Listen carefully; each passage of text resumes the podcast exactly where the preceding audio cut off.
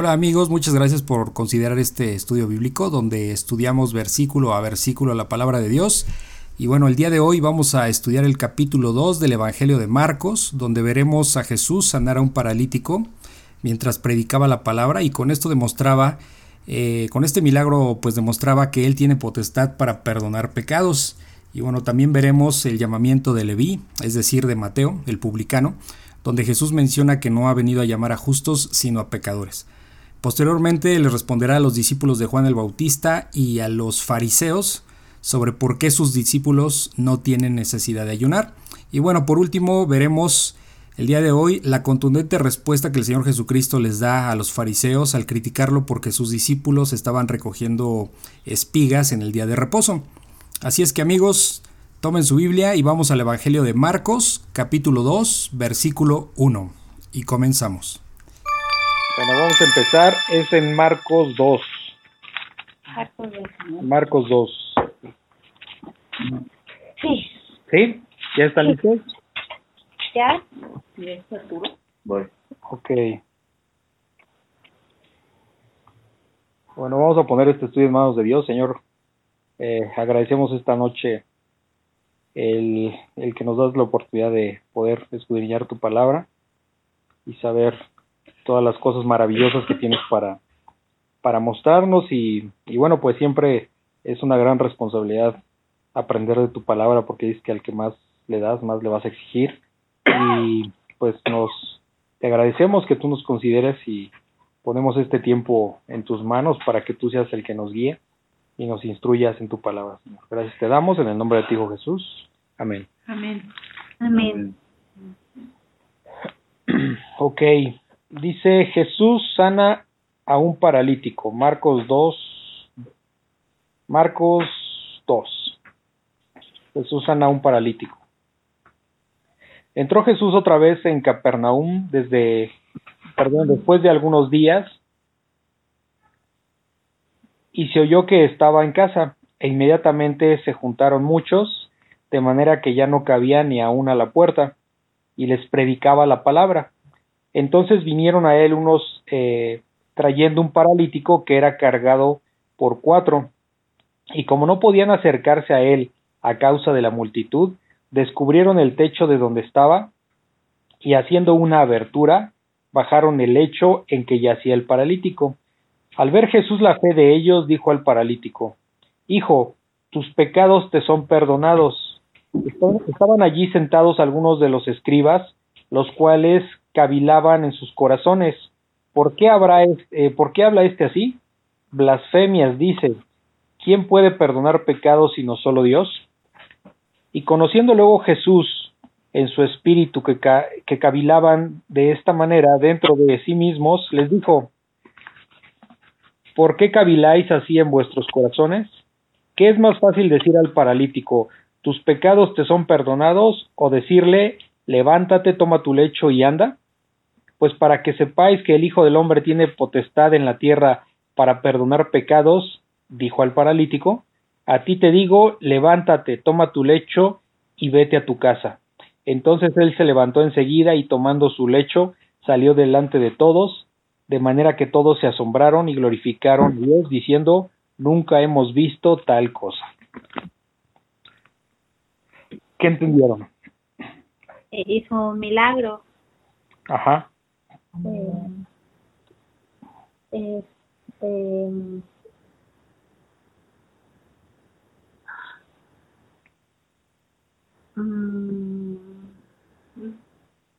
¿Qué estaba sucediendo aquí en este pasaje? pues eh, que eh, están, no podían pasar por la multitud, ¿no? Eh, querían acercar a una persona que no podía caminar. Y, y pues hallaron la manera, entonces Jesús se da cuenta de la fe que tienen para acercarse y eh, perdona los pecados.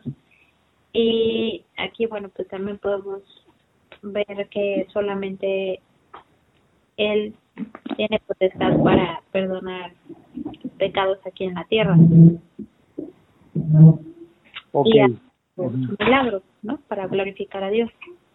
Vamos a a desmenuzar esto. Siempre me dan ganas de hablar, de hablar, pero este, mejor vámonos con, con el orden del pasaje porque es más, eh, vamos a poder entender mucho mejor. Dice, entró Jesús otra vez en Capernaum, ya había entrado anteriormente. Dice, después de algunos días, y se oyó que estaba en casa. Aquí lo que nos podemos tal vez imaginar, esto ya es un poco la, un poco la suposición, es de que estaba en la casa de Pedro. ¿sí? Ajá. Me imaginamos que esta situación fue en la casa de Pedro, porque dice que eh, se oyó que estaba en casa. ¿sí? Sí, O sea, eh, en otro pasaje leímos que Jesucristo dice que no tenía dónde recostarse, ¿no? Entonces, este, pero aquí, bueno, se habla como si estuviera en su casa, no era su casa, sino, ¿por qué entendemos eso? ¿Por, qué- por qué nos imaginamos eso? Porque eh, ya ven que eh, vimos que, que Jesús sanó a la suegra de Pedro, ¿no? sí, Entonces, eh, anteriormente vimos eso, entonces por eso nos imaginamos. Pero más allá de eso, bueno, están en una casa, les reitero, posiblemente la casa de Pedro, pero bueno, no es relevante. Estaban en una casa e inmediatamente se juntaron muchos, de manera que ya no cabían ni aún el- a la puerta, o sea, pues estaba súper saturado, ¿no? Sí, que mul- Súper saturado. multitud para verlo, ¿no? Ajá, querían, querían verlo. Y Bueno, eso ya también desde, desde el punto uno, desde el final de, bueno, no punto, desde el versículo uno, Ajá, ahí ya lo, ya le siguen muchos, ¿no? sí, ya- desde ahí ya no, o sea, ya él no podía entrar o no podía, me imagino yo que dejarse como ver mucho porque ya le, le seguían por multitudes. Sí, ¿se acuerdan cuando este cuando le dijo al leproso, ¿no? Que fuera eh, que no dijera nada más que a los más que a lo, más que a los sacerdotes y pues él lo dijo, ¿no? Y entonces la fama de Jesucristo se recorría por todos lados y ya no andaba tan libremente por lo mismo. Entonces dice eh, que bueno, estaba llena esta casa ya no cabía nadie y dice y les predicaba la palabra. Aquí mi pregunta para ustedes es ¿de qué palabra está hablando? ¿Qué estaba predicando? Pues del evangelio.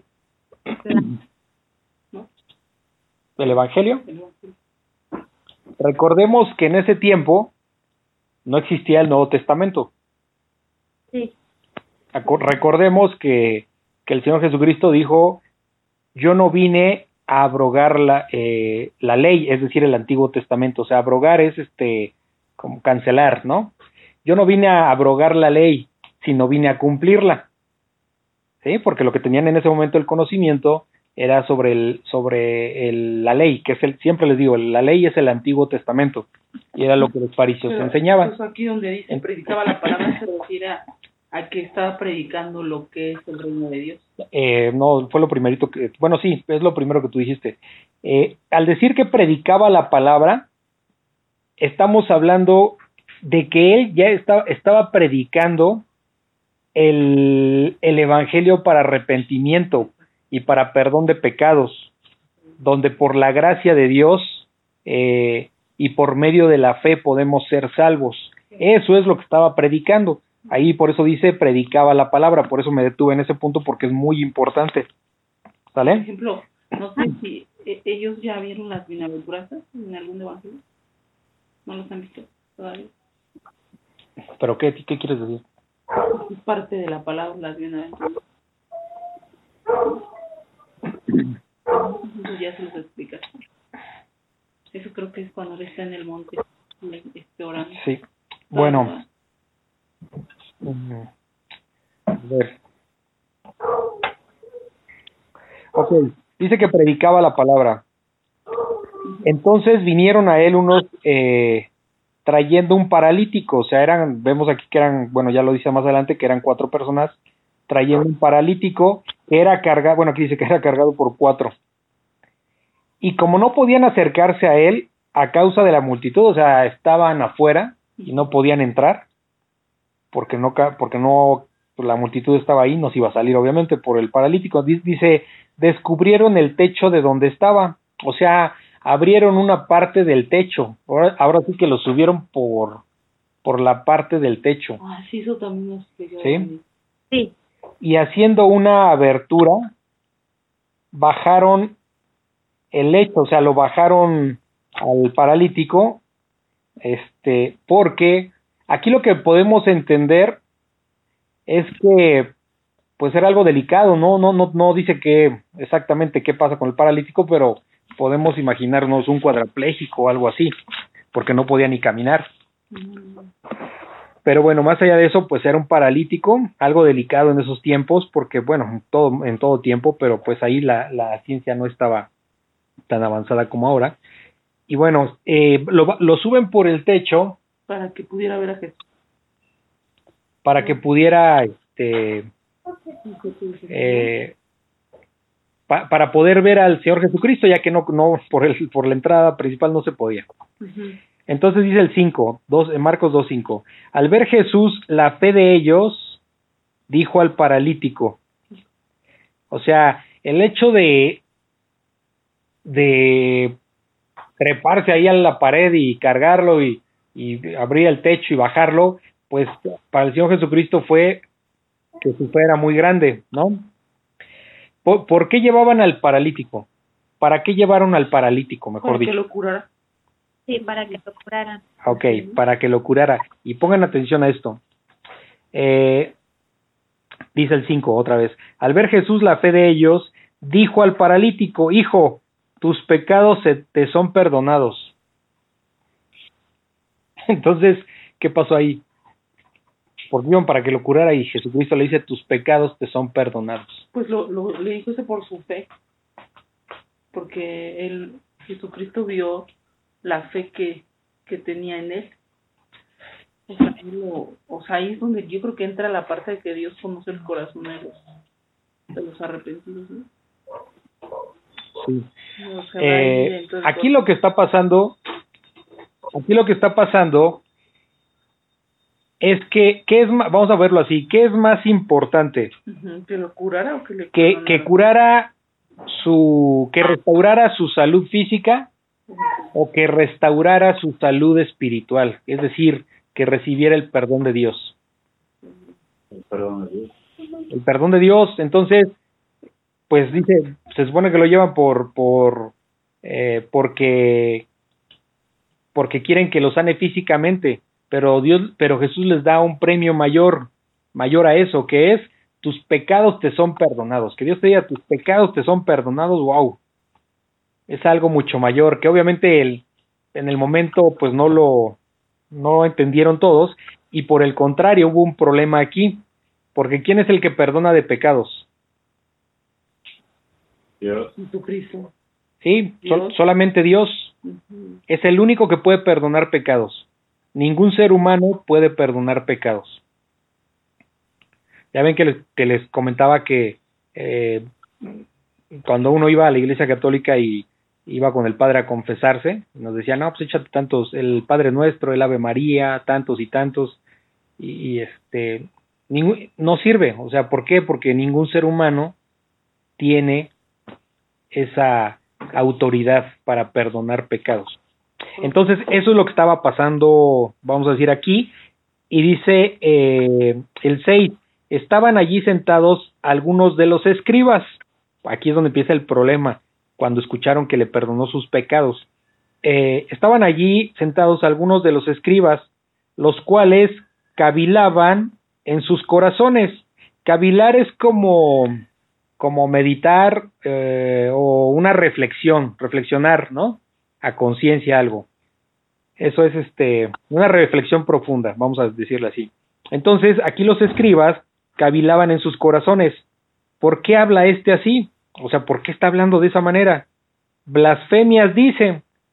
En ese sentido, eh, vamos a decir, vamos por partes para que no se confundan.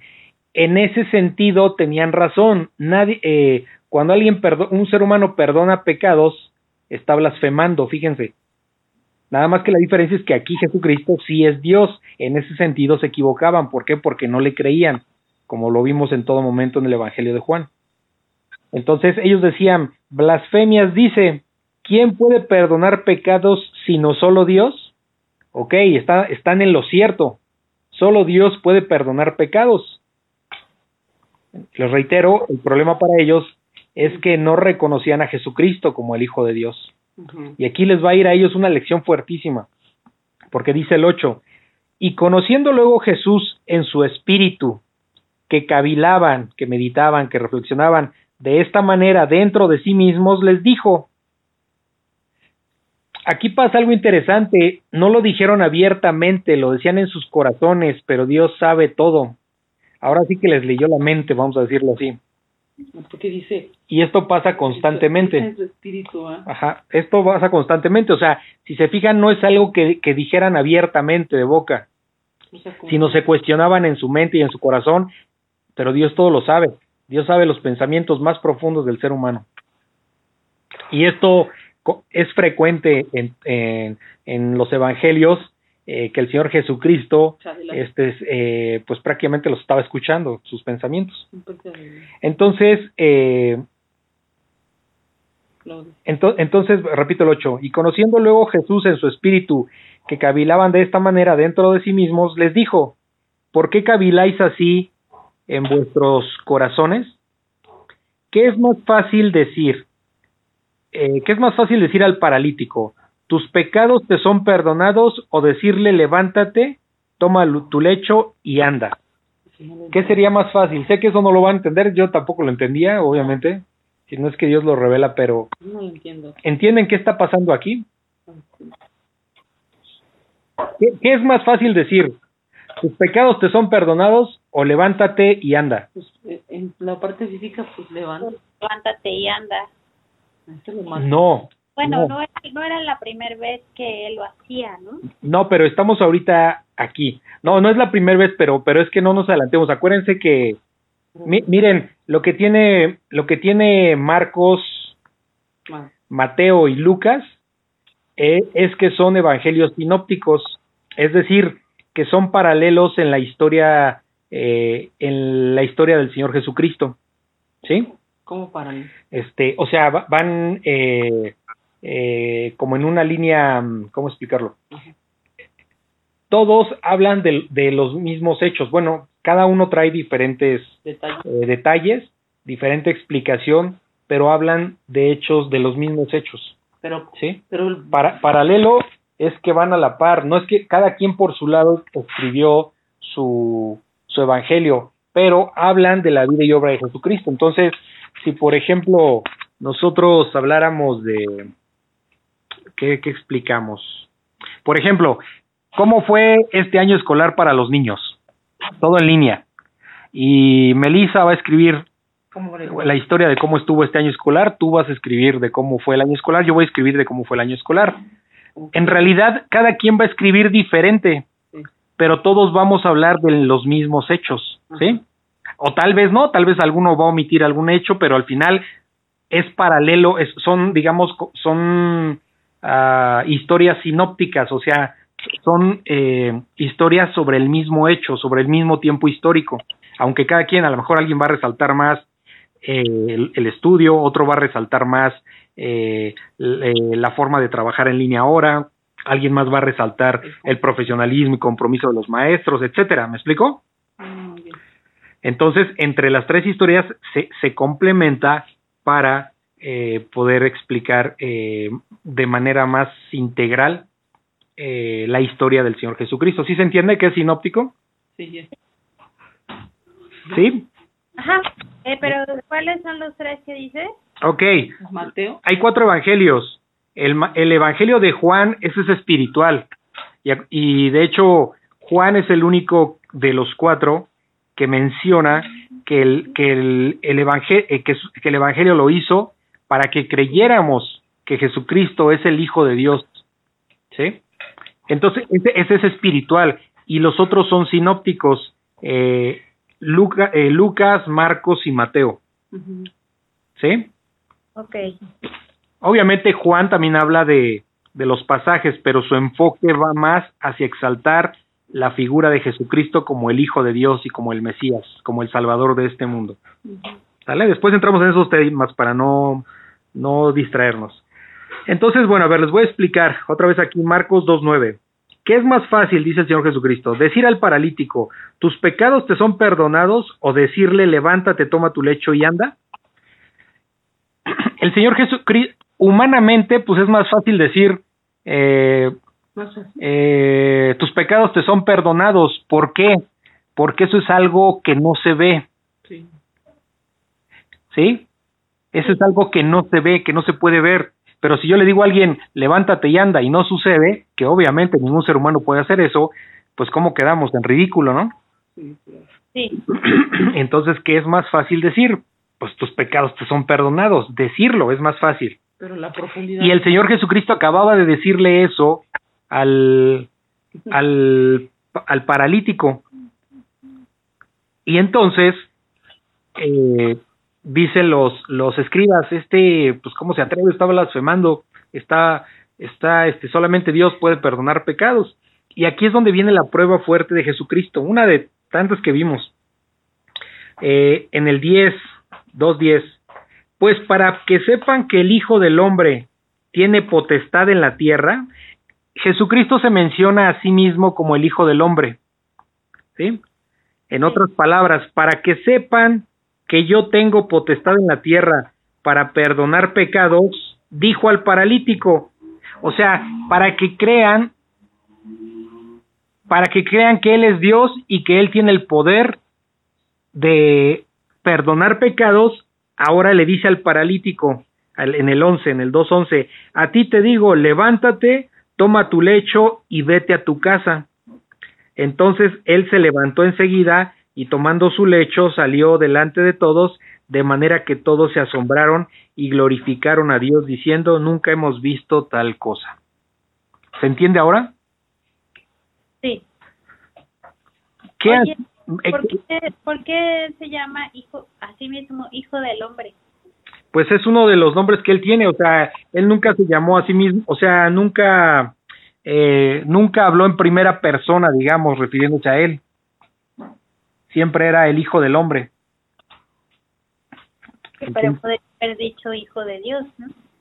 Eh, no, lo que pasa que aquí miren, am, si, si, si ven en sus Biblias, denme un segundo, a ver.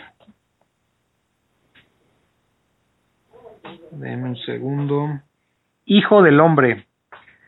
¿Se dan cuenta que hijo y hombre están en mayúsculas? Sí, Hijo es Jesucristo, el hombre es Dios Padre, Jehová. Eh, por ejemplo, eh, empezamos leyendo, empezamos leyendo, por ejemplo, en el Evangelio de Juan, que dice en el principio, este, era la, eh, la palabra, igual, palabra está en mayúscula, lo cual se refiere a Jesucristo. Eh, cada, esto es, esto es algo de cultura general. Cuando ustedes hablen de Dios, Dios Padre, o sea, Jehová, o Dios que es Jesús, siempre va a ir con mayúscula. Cuando, cuando se refieran a cualquier Dios, el Dios de este mundo, por ejemplo, refiriéndose a Satanás, eh, el Dios de este siglo, va- a cualquier Dios siempre tiene que ser en minúscula. Solamente va en mayúscula cuando es Dios, el Dios verdadero, Jehová o Jesucristo. Entonces, aquí en este caso, ¿por qué le puso el Hijo del Hombre? Pues no sé, o sea, eh, así se, se, se llamó él, ¿sí? ok, Entonces, eh, eh, aquí se, se, se le menciona como el Hijo del Hombre. Está en mayúscula y obviamente se refiere a él. ¿Tiene, dice, tiene, tiene, mandé? Dice, bueno, te conté una que decía que eh, Señor Jesús utiliza a menudo la expresión del Hijo del Hombre para decir ser humano en general. Por ejemplo, dice Marcos 2.10, para que sepáis que el Hijo del Hombre tiene potestad en la tierra para perdonar pecados. Sí, sí, sí, sí. Ok. Eh, y bueno, pues eh, les voy a explicar de otra manera todo esto, todo esto que pasó. Eh, Recuerdan que el Señor Jesucristo decía, si ustedes no me creen a mí, les decía a los fariseos, ¿no? Si ustedes no me creen a mí, pues crean las obras que hago. ¿Sí? O sea, ¿por qué? Porque eran cosas sobrenaturales, milagros, y ningún ser humano puede hacer eso. Entonces hacía, eh, él predicaba recordemos que predicaba el Evangelio, el Evangelio del arrepentimiento, el perdón de pecados. Él predicaba eso y hacía milagros para, para comprobar al, a las personas que verdaderamente venía de parte de Dios y que hicieran caso a su Evangelio. ¿Se acuerdan? Sí. Entonces aquí, en este caso, como le dice al paralítico, tus pecados te son perdonados, y ellos, no, los fariseos, este, los escribas, perdón, dicen, no, pues está blasfemando porque solo Dios puede, puede perdonar pecados, y él sabiendo eso les dice, bueno, a ver, para que sepan que yo soy Dios, no lo dice con esas palabras, obviamente, lo que vamos a leer, dice, para que sepan que yo soy Dios, pues entonces aquí les va al paralítico, levántate, este, y anda. Y entonces, a través de ese milagro, corrobora que es Dios y por eso le acababa de decir tus pecados te son perdonados, porque él sí tenía la autoridad para perdonar pecados. ¿Sí se entiende? Sí. ¿Alguna duda? No. No. Ok. Dice Marcos 2.13, llamamiento de Leví. ¿Quién es Leví? Mm. Es una tribu. Ah, bueno, la tribu de Leví no, pero llamamiento de Leví no llamó a toda la tribu. El hijo. Leví es Mateo, Ah, el que escribió el Evangelio de Mateo. Oh, Él es Leví. Mateo, eh, ¿se acuerdan que es un publicano? Es decir, eh, un publicano era un recolector de impuestos para el, para el imperio romano, Un recaudador. un recaudador de impuestos eh, a favor del imperio romano. Lo que pasaba aquí con los, con los, con los, este, con los publicanos es que eran despreciados prácticamente por, por los judíos porque Pues porque no estaban a favor de los impuestos. por no no solamente eso por por los impuestos pero pero también porque por ejemplo al, a- al que cobraba los impuestos como en este caso a Leví a Mateo eh, y cualquier publicano que cobraba que cobraban los impuestos eh, podían tener cierto excedente o sea un poco más vamos a decirlo así tenían su cuota que pagar a a Roma no por porque tenían a su cargo la recolección de impuestos, entonces ya sabían cuánto tenían que pagar. Si tenían dinero de más, se lo quedaban. ¿Sí? O si cobraban de más, se lo quedaban. Nada más pagaban lo que le correspondía al, al, Imperio Romano y el Imperio Romano les tenía permitido esa, esa situación, mientras le cubriera, vamos a decirlo así, su cuota de, de impuestos. Entonces, pues la idea que te- los judíos tenían en un concepto así como de traidores a los publicanos, porque los publicanos, bueno, pues eran judíos, pero al servicio del imperio romano. romano. ¿Sí se entiende? Sí. Ok, entonces, pero aquí vamos a hablar del llamamiento de Leví, que es Mateo. Dice el 2.13, después volvió a salir al mar y toda la gente venía a él y les enseñaba y al pasar vio a Leví, hijo de Alfeo, sentado al banco de los tributos públicos y le dijo, sígueme. Y levantándose le siguió. Aconteció que estando Jesús a la mesa en casa de él, muchos publicanos y pecadores estaban también a la mesa, juntamente con Jesús y sus discípulos, porque había mucho, eh, muchos que le habían seguido, y los escribas y los fariseos, viéndole comer con los publicanos y con los pecadores, dijeron a los, dijeron a los discípulos, ¿qué es esto que él come y bebe con los publicanos y pecadores? Al oír esto Jesús les dijo, los sanos no tienen necesidad de médico, sino los enfermos. No he venido a llamar a justos, sino a pecadores. ¿Qué entienden aquí?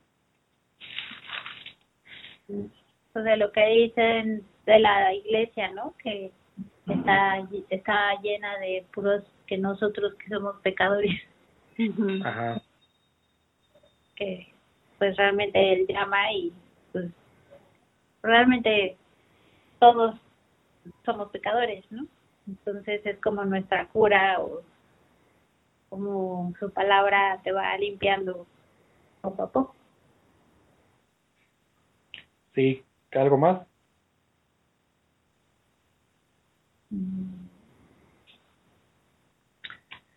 No, Bueno, bueno. Ah, vamos por partes entonces.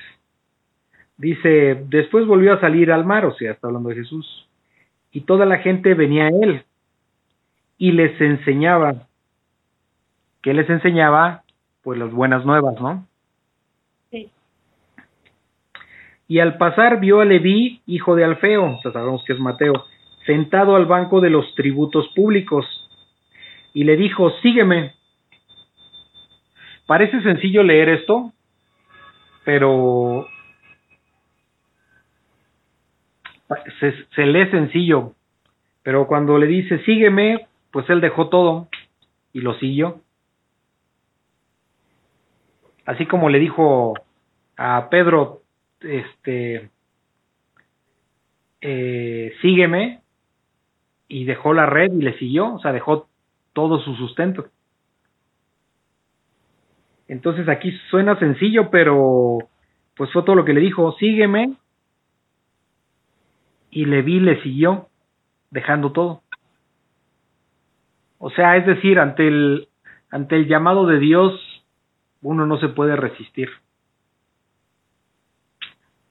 Dice, y levantándose le siguió. El 2.15.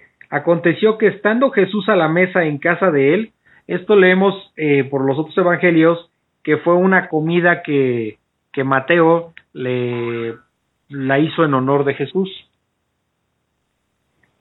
Entonces, como había muchos que le seguían, eh, había muchos publicanos, o sea, otros cobradores de impuestos, y había pecadores eh, que estaban también a la mesa juntamente con Jesús eh, y sus discípulos, porque había muchos que le habían seguido. Uno, uno dirá, si se pone a pensar, ¿cómo que había pecadores? Pues en todo caso todos eran pecadores, ¿no? Menos Jesucristo, por supuesto. Sí. Entonces, ¿cómo es que, de qué está hablando? Bueno, lo que pasa que en ese tiempo los pecadores, no estamos hablando de los pecadores como lo entendemos nosotros hoy día, Que todos somos. porque en ese sentido, pues todos serían pecadores, entonces, ¿a poco todos estaban sentados a la mesa? Todos, absolutamente todos, obvio que no. Eh, ahí cuando habla de pecadores, así se les conocía a los eh, a los judíos que no respetaban la ley mosaica. Ah. O sea, que no respetaban el Antiguo Testamento ni los mandamientos de los rabinos. A esos les llamaban pecadores, ¿vale? sí, Por eso dice que estaba sentado con publicanos y pecadores, o sea, ¿cuáles? Pues los más despreciados por los por los judíos y por los fariseos sobre todo, ¿no? Dice que, bueno, estaban sentados ahí junto con sus discípulos porque había muchos que le habían seguido. Luego dice en el 2.16, y los escribas y fariseos, escribas y fariseos. Sie- Siempre leemos que escribas y fariseos, o por separado los escribas, o por separado los fariseos. Nos podemos dar cuenta que los escribas son dos grupos, no, los, no todos los escribas eran fariseos, por ejemplo. ¿Sí? Por eso son dos grupos. Entonces dice, los escribas y fariseos, viéndole comer con los publicanos y con los pecadores, dijeron a los, a los discípulos, o sea, el reclamo no fue a Jesús, sino fue a sus, a sus discípulos. Y le, y le dijeron, ¿qué es esto? Que él, o sea, que Jesús come y bebe con los publicanos y pecadores, o sea, ¿cómo es posible que se junte con la chusma prácticamente? Eso es lo que estaban diciendo, ¿no? Porque ellos pues sentían que no eran dignos de estar ahí. ¿Cómo es que él, diciéndose eh, el Hijo del Hombre, pues estaba frente a pecadores y publicanos? Y recordemos las palabras del Señor Jesucristo, que dice que Él no hace acepción de personas. Él llama a todos parejo. Y aquí hay algo muy interesante en el 17, en el 2.17. Al oír esto, Jesús les dijo, los sanos no tienen necesidad de médicos, sino los enfermos. ¿Quiénes, se- ¿Quiénes son los sanos y quiénes son los enfermos? Para entender esto. ¿no? ¿Mandé? Espiritualmente hablando, Eh, sí, sí, exacto. Sí, pues todos estamos enfermos, Pero ¿por qué aquí menciona a los sanos y a los enfermos? Porque cuando tú estás sano no necesitas del médico. Creyentes y, y no creyentes. No. ¿No le captan? Pues es eso, o sea, cuando tú estás sano no tienes necesidad del médico.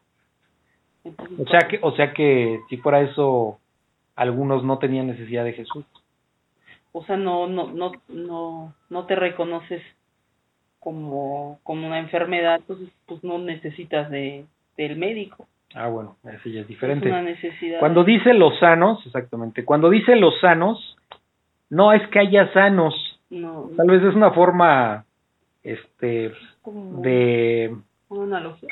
no, una forma tal vez de mofarse, no sé qué, qué palabra usar, pero no es que hubiera sanos, sino que son esas personas, como dice Laura, esas personas que, que no sienten que estén pecando, que no son pecadores, supuestamente, ¿verdad?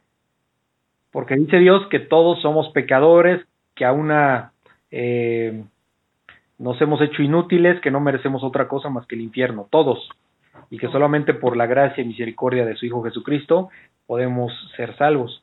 Entonces, ¿por qué dice aquí los sanos? No hay ni uno sano ahí Pues no. pero él se refiere a los que creen que no que no tienen ningún pecado que no tienen pecado que no son pecadores y que no necesitan De un este de un salvador por eso dice o sea esto podría ser los incrédulos los que creen que no necesitan a Dios los que creen que son buenas personas y eso aplica hoy día también sí. los que creen que son muy buenas personas porque se llevan muy bien con todos Lo que no necesitan, que no se sienten mal con Es, nada. es como el alcohólico que, que, que no, no reconoce que es alcohólico, todo el mundo lo ve alcohólico, pero pues él, mientras no se reconozca como alcohólico, pues entre comillas no es alcohólico, ¿no? Pero, pero, el, pero que él diga que no es alcohólico no le quita el, el problema que trae encima. Igual aquí, que la gente diga que, que es buena persona no quita que ante los ojos de Dios es un pecador que se puede ir al infierno. Y eso es duro. Por eso dice, los sanos no tienen necesidad de médico. O sea, los que se creen, los que se creen eh, buenas personas y que no son pecadores, pues no tienen necesidad de Dios. Obviamente lo está diciendo eh, eh, una manera eh, sarcástica, digamos. Dice, sino los enfermos, o sea, los que sí tienen necesidad del doctor, del médico, son los enfermos. ¿Quiénes son los enfermos? Los que se reconocen a sí mismos como pecadores y que necesitan el perdón de Dios. ¿Sí se entiende? Sí. Dice, no he venido a llamar a justos, sino a pecadores. Otra vez, ¿cuáles justos? No hay, No hay ninguno justo más que Dios. Pero aquí es una, es una. Es lo mismo. No he venido a llamar, a, o sea, no he venido a llamar a los que se creen que no tienen Pecados. problemas con Dios, que no tienen pecados, sino vine a llamar a los pecadores. Aquí sí se utiliza ese término amplio de pecadores, o sea, a todo, en, es- en, en su contexto, eh, en este contexto es a todo mundo, todo el que se sienta que ha defraudado a Dios y que necesita el perdón de Dios, que obviamente lo necesitamos todos, pero no todos se creen, se, pon- se ponen en esa situación. ¿Sí se entiende? Sí, sí.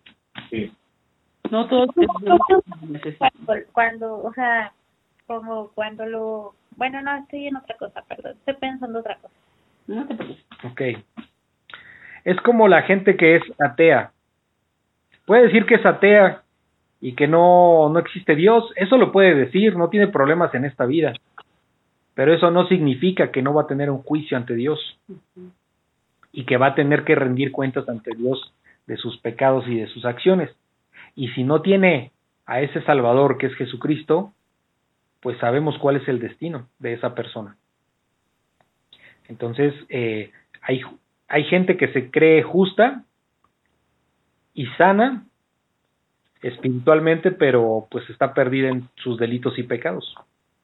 Y hay personas que sí se reconocen como enfermos espirituales, como con la necesidad de Dios para que perdone sus acciones, y, y eso es cuando Dios, cuando Dios da el, eh, el arrepentimiento. Después lo vamos a ver, ahorita no va a ser el tema, pero Dios da el arrepentimiento. Dios lo pone. Dios lo pone, exactamente. Entonces, bueno, seguimos con Marcos 2, 18. La pregunta sobre el ayuno. ¿Saben qué es el ayuno? Pues, pues es cuando no ingieres alimentos, ¿no? no, creo que no va. ¿Que me estás hablando como nutrióloga o como que? no sé. ¿Ustedes saben qué es el ayuno? El no comer alimento, ¿no? ¿Y tienen alguna idea de para qué sirve o por qué está, va a hablar, vamos a ver aquí eh, sobre el ayuno? Porque entiendo que ya lo leyeron, pero bueno. Pues para tener comunicación, o sea, se supone que con ayunando puedes tener una mejor comunicación y concentración con Dios. Sí, es correcto. Ok. Eso es correcto. ¿Se acuerdan cuando cuando los discípulos no pudieron sacar al este eh, sacar un demonio que le preguntaban a, a Jesús este por qué nosotros no pudimos sacar ese demonio? El Señor Jesucristo les dice porque esta clase de demonios se sacan con oración y ayuno. ¿Se acuerdan? Ajá. ¿Se acuerdan? Sí, Sí. sí. Entonces, el ayuno tiene precisamente lo que dice Melissa, tiene el propósito de, vamos a decirlo así, de, de sacrificar un poco la carne, o sea, de no darle alimento al cuerpo, para, para en espíritu poder estar más, eh, más concentrado, más eh, dispuesto a orarle a Dios y a escucharlo. Más necesitas. No de pan vive el hombre. Exacto, no solo de pan vive el nombre. Eh, incluso vemos que por 40 días y 40 noches El ayunó el Señor Jesucristo, ¿no? Ajá. Moisés también, eh, Isaías también. Entonces, eh, es una forma de espiritualmente poder orar mejor a Dios y tener una mejor comunicación para que no esté de por medio esta parte de la carne, ¿sale? A grosso modo, eso, ese es el ayuno. Y aquí es lo que vamos a leer. Marcos 2.18, la pregunta sobre el ayuno. Y los discípulos de Juan y los de, y los de los fariseos ayunaban y vinieron y le dijeron, ¿por qué los discípulos de Juan y los de los fariseos ayunan y tus discípulos no ayunan? Jesús les dijo, ¿acaso pueden eh, los que están de bodas ayunar mientras está con ellos el esposo? Entre tanto, entre tanto que tienen consigo al esposo, no pueden ayunar. Pero vendrán días cuando el esposo les será quitado y entonces en aquellos días ayunarán. Nadie pone remiendo de paño nuevo en vestido viejo, de otra manera el mismo remiendo nuevo tira de lo viejo y se hace peor la rotura. Y nadie echa vino nuevo en odres viejos, de otra manera el vino nuevo rompe los odres y el vino se derrama y los odres se pierden. Pero el vino nuevo en odres nuevos se ha de echar. Está fácil, ¿no? Sí. sí. Ok, ¿qué entendieron aquí? Pues que eso, ¿no? Pues que para qué iban a ayunar si pues, estaba con ellos, estaba con ellos Dios, o sea, y por ahí. Sí, sí, es correcto. No, o sea, ahora sí que están conmigo, pues para qué van a ayunar, pues o- ya cuando me vaya, pues ya ayunarán. Correcto, muy bien. Dice, vamos a, analizarlo. Dice el 2.18. Y los discípulos de Juan y los, y los de los fariseos ayunaban. O sea, fíjense aquí que está hablando de dos grupos. Un grupo son los discípulos de Juan y otro grupo son los fariseos. ¿Sí? Los dos ayunaban. Y vinieron, o sea, vinieron juntos tanto los discípulos de Juan como los fariseos vinieron juntos y le dijeron, ¿por qué los discípulos de Juan y los de y los fariseos ayunan y tus discípulos no ayunan? Eso le preguntaban a Jesús, ¿no? Pero pero lo que quería que vieran es que fíjense cómo no solo los fariseos, sino también los seguidores de Juan, sí. ajá, de Juan el Bautista. Jesús les dijo, ¿acaso pueden los que están de bodas ayunar mientras está con ellos el esposo? O sea, en otras palabras, ¿para qué van a ayunar si, si el ayunar tiene el propósito de estar más cerca de Dios espiritualmente y en oración? ¿Para qué mis discípulos van a ayunar si me tienen aquí enfrente de ellos? ¿No? Eso es lo que está diciendo con esta frase. Dice, entre tanto que tienen consigo al esposo, o sea, entre tanto que Jesús está entre ellos, no pueden ayunar. Sería absurdo, ¿no? Sería ilógico. Se pongan a ayunar cuando tienen a Jesús enfrente, que tienen al Dios enfrente de ellos. No tiene sentido, no había, no tenían por qué ayunar en pocas palabras. Y esa era la queja de los discípulos de Juan el Bautista y de los fariseos. Dice el 2.20, pero, ven, pero vendrán días cuando el esposo le será quitado. O sea, ya desde aquí está anunciando su muerte. Pero vendrán días cuando el esposo le será quitado. O sea, Jesucristo les va a ser quitado a los discípulos, ¿no? Cuando vaya a la crucifixión. Y entonces en aquellos días ayunarán. Ok, en esos días sí van a ayunar. ¿Por qué? Porque Jesucristo ya no estará con ellos. ¿Sale? Sí. sí. Entonces vemos aquí como eh, los discípulos de Juan también estaban como que en esa, se dejaban ahí manejar por los fariseos y, y estaban también como en esa, en esa molestia, ah, ¿por qué tus discípulos no ayunan y nosotros sí? Ok. Dice el 2.21, nadie pone remiendo de paño nuevo en vestido viejo. Remiendo de paño nuevo en vestido viejo. ¿Alguien puede entender un poco esto? ¿O tienen alguna idea? En vestido.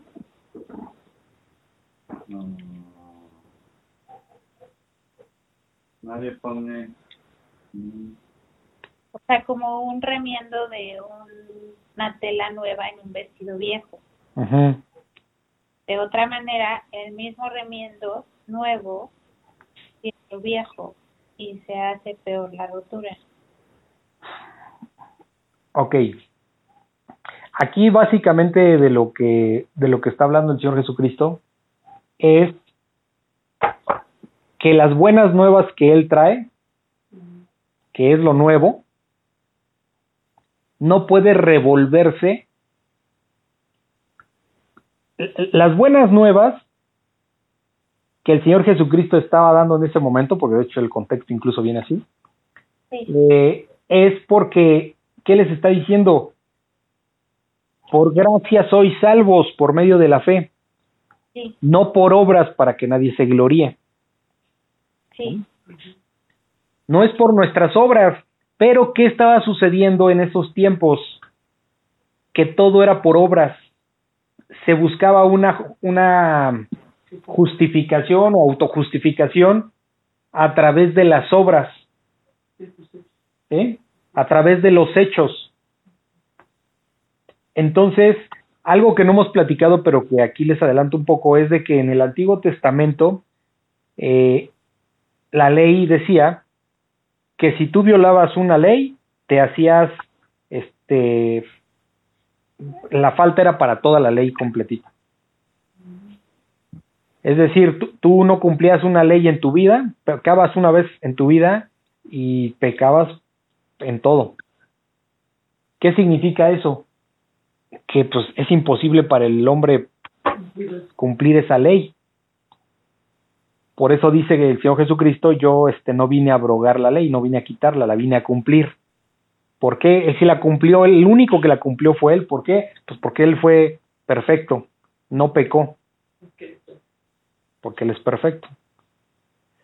Entonces, eh, y, uno se preguntará, bueno, pues entonces, ¿qué, ¿cuál es el chiste del Antiguo Testamento? ¿Para qué pusieron el Antiguo Testamento si no, si no vamos a, si nadie puede ser salvo?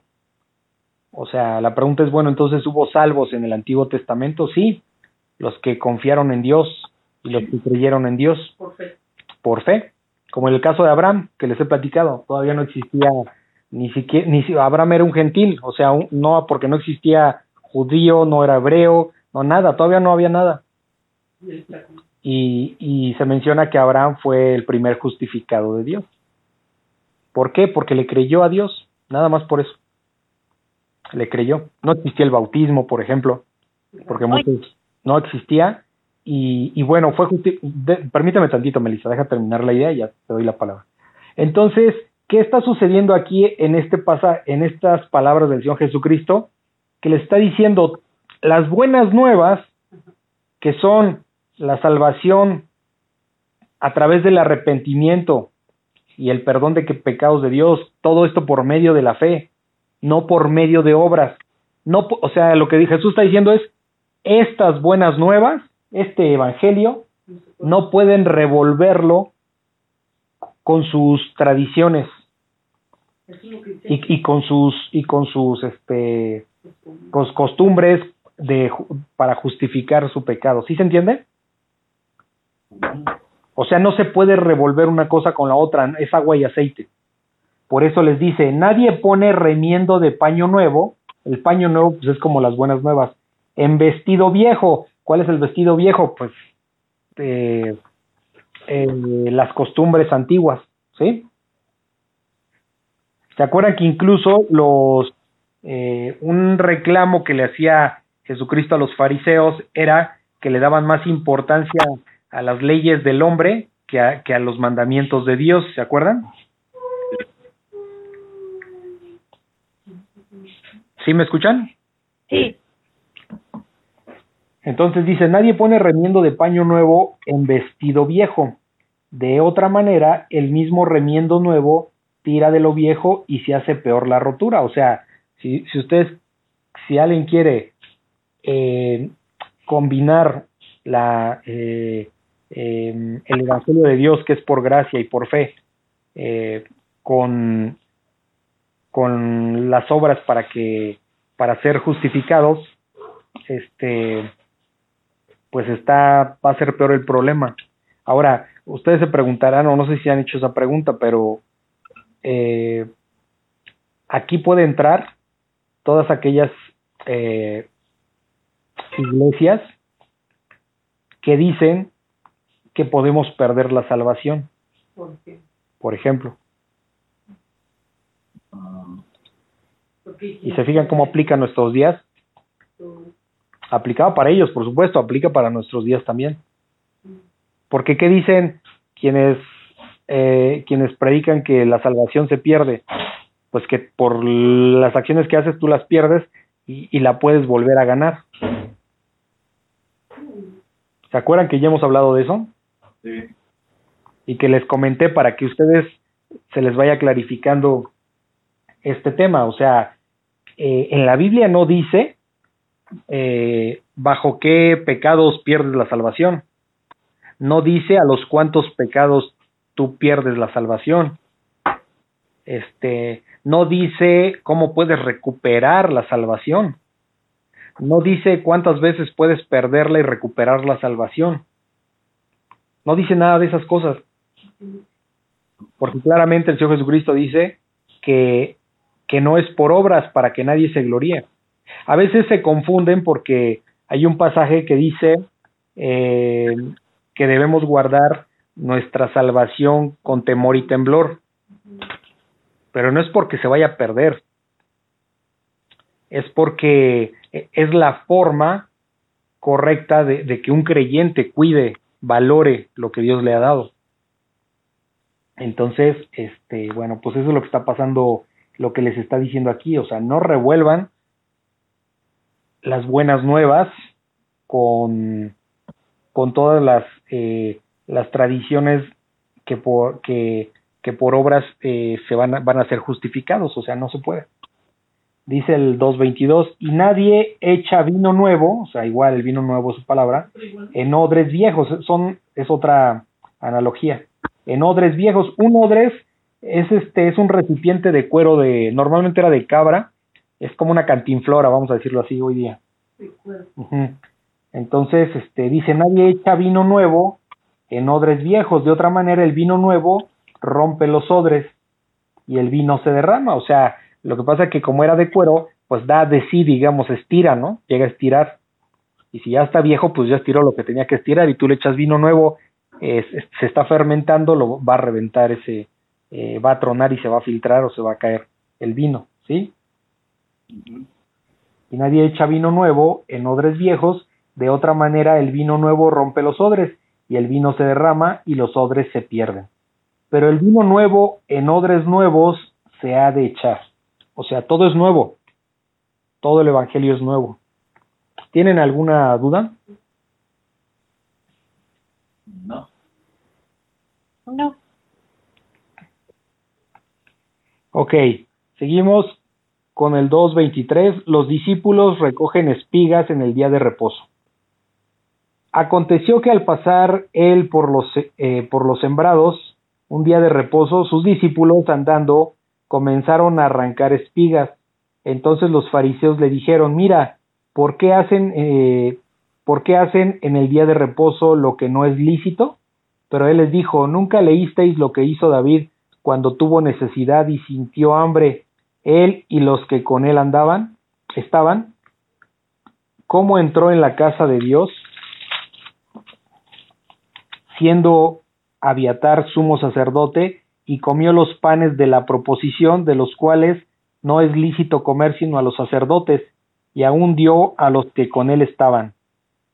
También les dijo, el día de reposo fue hecho por causa del hombre, y no el hombre por causa del día de reposo. Por tanto, el Hijo del Hombre es Señor aún del día de reposo. ¿Están entendiendo algo al respecto?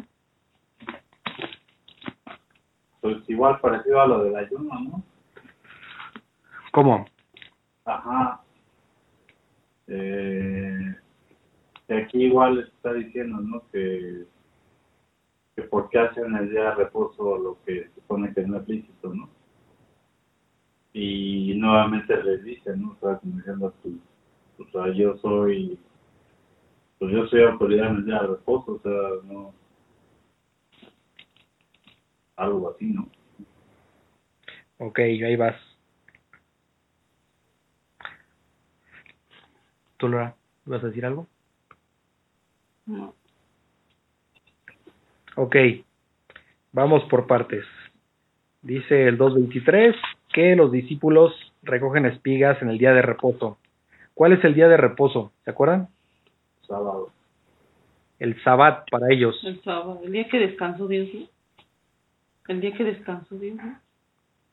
Ok. Después de la creación.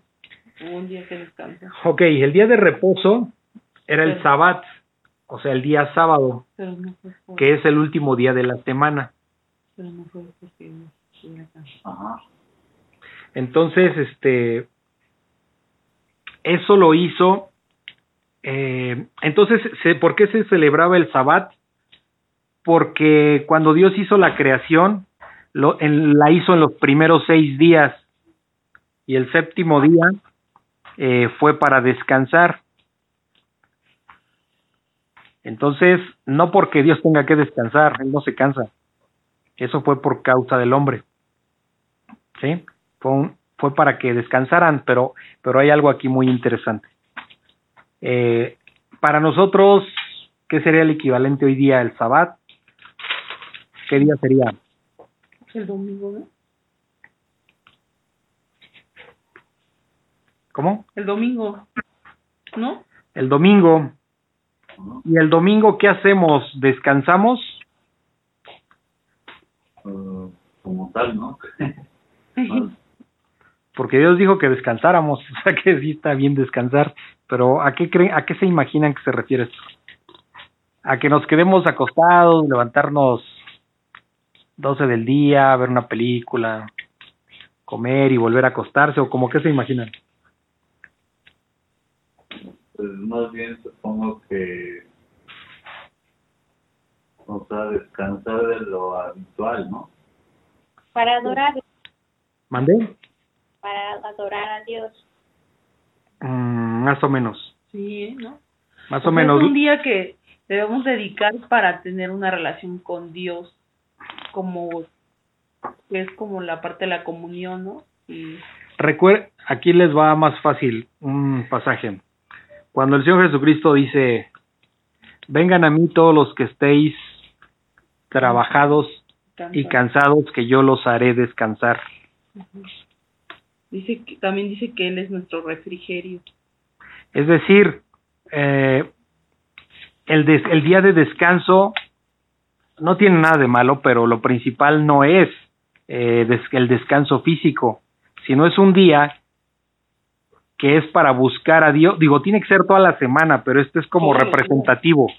Eh, buscar a Dios para tener refrigerio, para tener descanso en su palabra. Por eso nosotros vamos los domingos al servicio dominical, a escuchar la palabra, a alabarlo, a, y, a convivir entre hermanos. Entonces, eh, eso nos da un refrigerio, eso nos da un descanso. ¿Sí?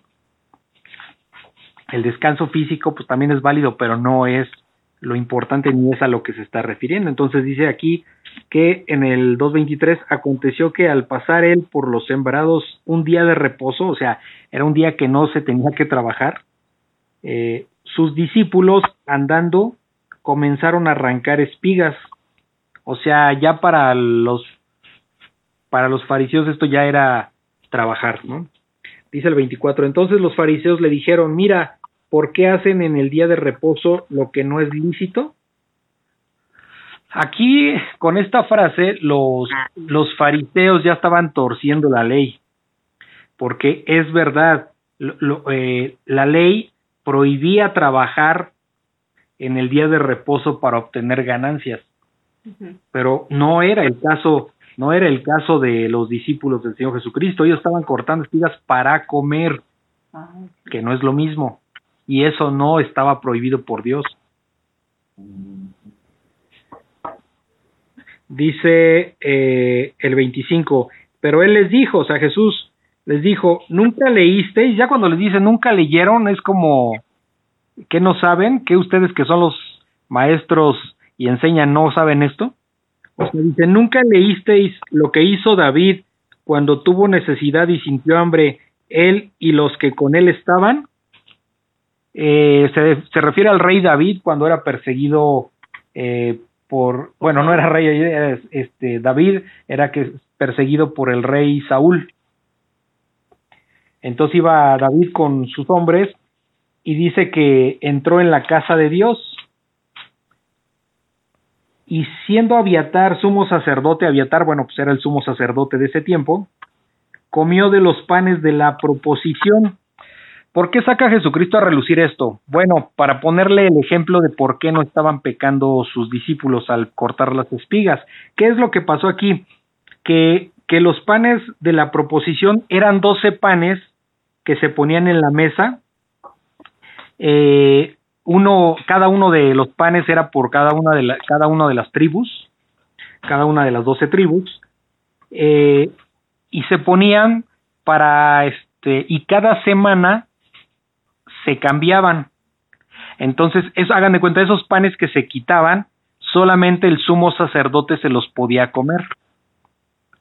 Entonces aquí el Señor Jesucristo le está sacando el ejemplo de cuando David era perseguido por, por el rey Saúl, eh, él, tanto David como sus hombres entraron ahí al, a este, entraron ¿cómo se llama? entraron a la casa de Dios, sí, lo que es el tabernáculo, eh, bueno, mm, eh, sí, y eh, era Abiatar el sumo sacerdote, y ellos comieron, o sea, no podían comer, estaba prohibido porque nada más era para los para los sacerdotes comer los panes que quitaban este porque dejaban nuevos panes y los panes viejos vamos a decirlo así se los comían solamente los los este los sacerdotes dice eh, dice y comieron los panes de la proposición de los cuales no es lícito comer sino a los sacerdotes, y aún dio a los que con él estaban, o sea, los panes se los comió tanto David como los que venían con él.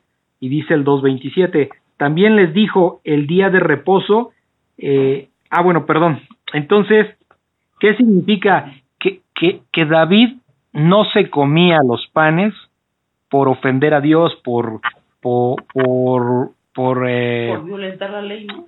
Sí, por violentar este eh, esta ofrenda, vamos a decirlo así, sino era porque traían hambre. Y bajo esa condición, eh, bajo esa condición era permitido comer. De hecho, en el Antiguo Testamento, eh, por ejemplo, cuando sembraban, recolectaban el fruto y una parte la dejaban para que otros llegaran y tenían que comer, comieran de ahí. Entonces, entonces, este, no, a pesar de que se comió los panes que no le correspondían, pues bueno, por, por el hambre que traían, pues no, no pecaron, digamos, nada más querían cubrir su, su, su necesidad. Y dice el 2.27, también les dijo, el día de reposo fue hecho por causa del hombre, aquí está, el día de reposo fue hecho para el hombre, no porque Dios haya cansado después de siete días de hacer la creación. No. Fue por causa del hombre. El día de reposo fue hecho por causa del hombre y no el hombre por causa del día de reposo. O sea, es decir, el, el Hijo del Hombre, ¿quién es? Pues es Él. Dice, por eso dice en el 29 al final, por tanto el Hijo del Hombre es Señor aún del día de reposo. O sea, yo soy mayor que el día de reposo, está diciendo Jesús, porque yo hice el día de reposo, el día de reposo para ustedes, no para mí. Yo soy antes del día de reposo. Yo soy, eh, yo existo antes del día de reposo. ¿Sí se entiende? Yo soy Dios. Entonces, el día de reposo se hizo, fue hecho por causa del hombre, no que el hombre se haya hecho por causa, eh, no que el hombre sea por causa del día de reposo. ¿Sí se entiende? Sí. Por tanto, el Hijo del Hombre, aquí en mayúscula, es Señor, o sea, es autoridad aún del día de reposo. ¿Tienen alguna duda? No, No. No. El Señor Jesús es el Señor de Señor. Ok. Bueno, pues aquí lo vamos a dejar. Dando gracias a Dios por por este tiempo y que pues gracias a tu Espíritu Santo nos permite, Señor, poder eh, entender tu palabra, porque pues estamos claros que, que sin ti nosotros no podríamos comprender nada, o sería locura, como es locura para el mundo, pero para nosotros que creemos en ti, pues es, es poder de Dios, Señor. Gracias, gracias este por, por tu misericordia, gracias por estas buenas nuevas, porque por gracia somos salvos a través de la fe la fe en tu Hijo Jesucristo. Gracias te damos, gracias por ese sacrificio perfecto, porque aún nosotros sin merecerlo, pues eh, hemos tenido eh, el perdón de nuestros pecados, Señor. Gracias te damos, te, pedimos que pues nos des una buena semana productiva en tu en tu palabra y, y que nos des lo necesario, Señor. No no comúnmente te lo pedimos, pero sí que nos si es tu, tu, tu voluntad que que nos des lo necesario para vivir, Señor, y también para, las personas que, que, que, faltan por llegar, pues que, que de alguna u otra manera nosotros podamos ser tanto eh, ejemplo con nuestras vidas como, como poderles predicar el Evangelio. Gracias te damos en el nombre de ti, Jesús. Amén. Amén. Amén.